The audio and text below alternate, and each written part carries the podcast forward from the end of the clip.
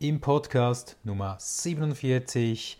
Nach den Sommerferien geht's gleich los mit etwas aus den Sommerferien. Und eigentlich, was wir aus unseren Strandferien lernen können. Und ich möchte euch auf eine Reise mitnehmen nach Italien, an die Toskana und an den Beach, an den Strand direkt. Und was wir dort lernen durften, war wieder mal großartig. Und ich möchte euch das ein bisschen so erzählen, ähm, was wir als Verkäufer aus den Strandverkäufern oder von den Strandverkäufern lernen dürfen. Das war für mich wieder mal ein etwas ja, spezieller Moment, weil stellt euch mal vor, ihr seid da am Strand und es kommen da ganz viele Verkäufer vorbei, die wollen dir irgendwas aufdrehen, die haben komische Sachen dabei und äh, so ging natürlich äh, der Tag dann los. Da kamen mal die Ersten vorbei und haben irgendwas angeboten mit Luftmatratzen, mit Bikinis, mit irgendwelchen Spielsachen und so weiter. Und man wurde da so im Viertelstunde, 20 Minuten Takt eigentlich von irgendjemand angegangen. So, nun ging es so eine ganze Weile und du hast schon dann schon gesehen, wenn jemand gekommen ist, so ein bisschen nach deiner Reaktion, haben sie dann eine Rechtsumkehr gemacht oder sind dann auf dich zugekommen. Und einer kam da so ganz locker auf uns zu und seine erste Frage war, hey, Entschuldigung, sind das deine Kinder, die dort spielen? Und äh, wir so, ja. Okay, Punkt 1. Eröffnungsfrage. Mit was eröffnen wir? Und er hat das so genial gemacht, er hat mit etwas sehr Persönlichem die ganze Eröffnung gemacht. Er hat nicht gefragt, ja, brauchst du was, willst du was kaufen, ich habe die besten Angebote. Nein, er hat es umgedreht und gesagt, hey, sind das deine Kinder? Und schon, natürlich musste ich irgendwie, ja, natürlich sind das meine Kinder. Und er so, hey, wie alt sind die? Sind die so vier und sechs? Ich so, ja, ganz genau, gut erraten. Er so, ja, die sind hübsch. Ja, die spielen ja extrem schön zusammen. Das heißt, er hat den ganzen Start darauf ausgelegt, dass er gesagt hat, hey, da gibt es etwas Persönliches. Und dann hat er gesagt, hey, ich habe auch Kinder. Die sind genau gleich alt wie ihr, wie eure. Und schon hat er eine Brücke gemacht, eine persönliche Brücke. Und die Kinder kamen dann zu uns und er hat da so Bändelchen, so kleine Bändelchen hervorgenommen und hat dann so vier von diesen Bändchen ganz langsam abgezählt. Meine Girls standen dann schon daneben und waren ganz gespannt, was er dort hat. Und er hat dann vier so einzelne Bändelchen genommen und uns die geschenkt. Die Kinder durften dann aussuchen, welche Farbe sie haben sollten, und so hat er wieder einen weiteren Anker gesetzt, den Anker ja, des Vertrauens. Ich schenke euch zuerst mal etwas. Ich schenke euch zuerst mal etwas. Das ist etwa so wie, wenn du irgendwo unterwegs bist und jemand kommt mit einer Platte Käse vorbei und sagt, probieren Sie machen sie ja genau das Gleiche. Sie schenken dir etwas und bevor es dann weitergeht, bist du ja schon irgendwo in dem ganzen ähm, Gespräch dann drin. Die Girls waren natürlich begeistert und ähm, er hat dann ein bisschen äh, angefangen, ja, wie heißt denn, heißt denn du und so weiter. Also hat die ganze Geschichte weiter aufgerollt. Und in diesem Moment ging es noch gar nicht, dass er irgendetwas angeboten hat. In diesem Moment ging es nur um interessiert zu sein, sympathisch zu wirken, Vertrauen aufzubauen, persönliche Bezug zu nehmen. Nichts, nichts verkauft in diesem Moment. Er hat sich als Person verkauft und er war interessiert an uns. Gut, die Bändchen waren verteilt. In diesem Moment fragt er, lesen eigentlich deine Kinder schon? Oder schauen sie nur ein bisschen Bildchen an? Oder lesen sie Bilder? Und er sagt, ja, die kommt in die Schule und so weiter. Und er sagt, ja, er habe wir haben ganz viele verschiedene Bücher ähm, dabei.